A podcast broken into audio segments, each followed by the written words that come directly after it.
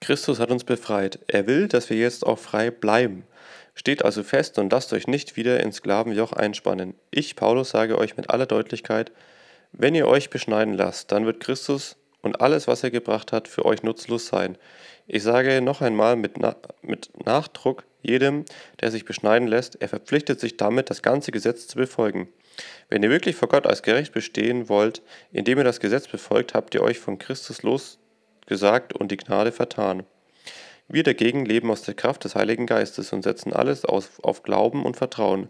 Und so erwarten wir das Ziel, auf das wir hoffen dürfen, dass wir vor Gott als gerecht bestehen und das Heil erlangen werden.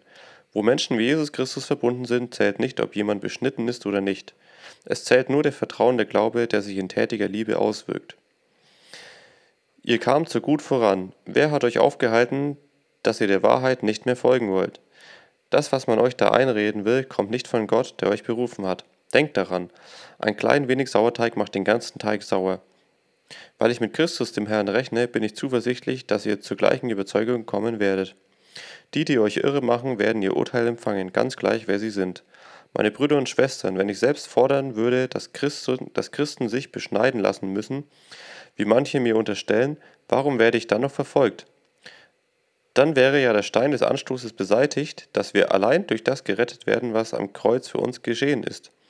Wenn die Leute, die euch aufhetzen, schon so viel Wert aufs Beschneiden legen, dann sollen sie sich doch gleich kastrieren lassen. Shish.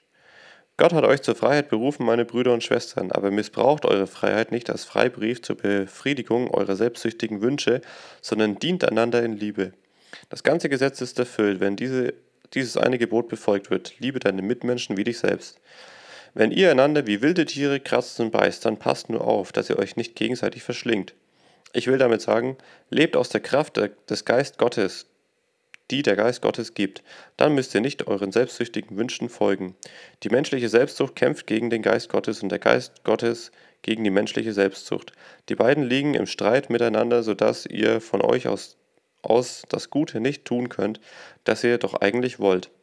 Wenn ihr euch aber vom Geist Gottes führen lasst, dann steht ihr nicht mehr unter dem Gesetz, das euch diesen Widerspruch ausliefert. Was die menschliche Selbstsucht hervorbringt, ist offenkundig, nämlich Unzucht, Verdorbenheit und Ausschweifung, Götzenanbetung und magische Praktiken, Feindschaft, Streit und Rivalität, Wutausbrüche, Intrigen, Uneinigkeit und Spaltung, Neid, Trunk und Fresssucht und noch vieles dergleichen. Ich warne euch, wie, es schon früher, wie ich es schon früher getan habe, Menschen, die solche Dinge tun, werden nicht erben, was Gott versprochen hat. Für sie ist kein Platz in Gottes neuer Welt. Der Geist Gottes dagegen lässt als Frucht eine Fülle von Guten wachsen, nämlich Liebe, Freude und Frieden, Geduld, Freundlichkeit und Güte, Treue, Bescheidenheit und Selbstbeherrschung. Gegen all dies hat das Gesetz nichts einzuwenden. Menschen, die zu Jesus Christus gehören, haben ja noch ihre selbstsüchtige Natur mit allen Leidenschaften und Begierden ans Kreuz genagelt. Wenn wir nun durch Gottes Geist ein neues Leben haben, dann wollen wir auch aus diesem Geist unser Leben führen. Wir wollen nicht mit unseren vermeintlichen Vorzügen voreinander groß tun, uns damit gegenseitig herausfordern oder einander beschneiden, beneiden. Brüder und Schwestern, auch wenn jemand unter euch in Sünde fällt, müsst ihr zeigen, dass der Geist Gottes euch leitet. Bringt einen solchen Menschen mit Nachsicht wieder auf den rechten Weg, passt aber auf, dass ihr dabei nicht selbst zu Fall kommt. Helft einander, eure Lasten zu tragen, so erfüllt ihr das Gesetz, das Christus uns gibt. Wer sich dagegen einbildet, besser zu sein als andere und es doch gar nicht ist, betrügt sich selber. Jeder und jede von euch soll das eigene Tun überprüfen, ob es vor Gott bestehen kann. Ob sie etwas an sich zu rühmen haben, das lesen sie dann an sich selber ab und nicht an anderen, über die sie sich erheben. Jeder wird genug an dem zu tragen haben, was er selbst vor Gott verantworten muss. Wer im christlichen Glauben unterwiesen wird, soll dafür seinem Lehrer von allem etwas abgeben, was zum Leben nötig ist. Macht euch nichts vor, Gott lässt keinen Spott mit sich treiben. Jeder Mensch wird ernten, was er gesät hat. Wer auf dem Boden der menschlichen Selbstsucht sät, wird von ihr den Tod ernten. Wer auf dem Boden Gottes Geist sät, wird von ihm unvergängliches Leben ernten. Wir wollen nicht müde werden zu tun, was gut und recht ist. Denn wenn die Zeit da ist, werden wir auch die Ernte einbringen. Wir dürfen nur nicht aufgeben. Solange wir also noch Zeit haben, wollen wir alle Menschen, wollen wir allen Menschen Gutes tun, besonders denen, die mit uns durch den Glauben verbunden sind. Ihr seht die großen Buchstaben, mit denen ich euch jetzt eigenhändig schreibe.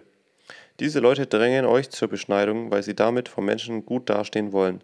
Sie tun es nämlich nur, damit sie für ihr Bekenntnis zum gekreuzigten Christus nicht von den Juden verfolgt werden.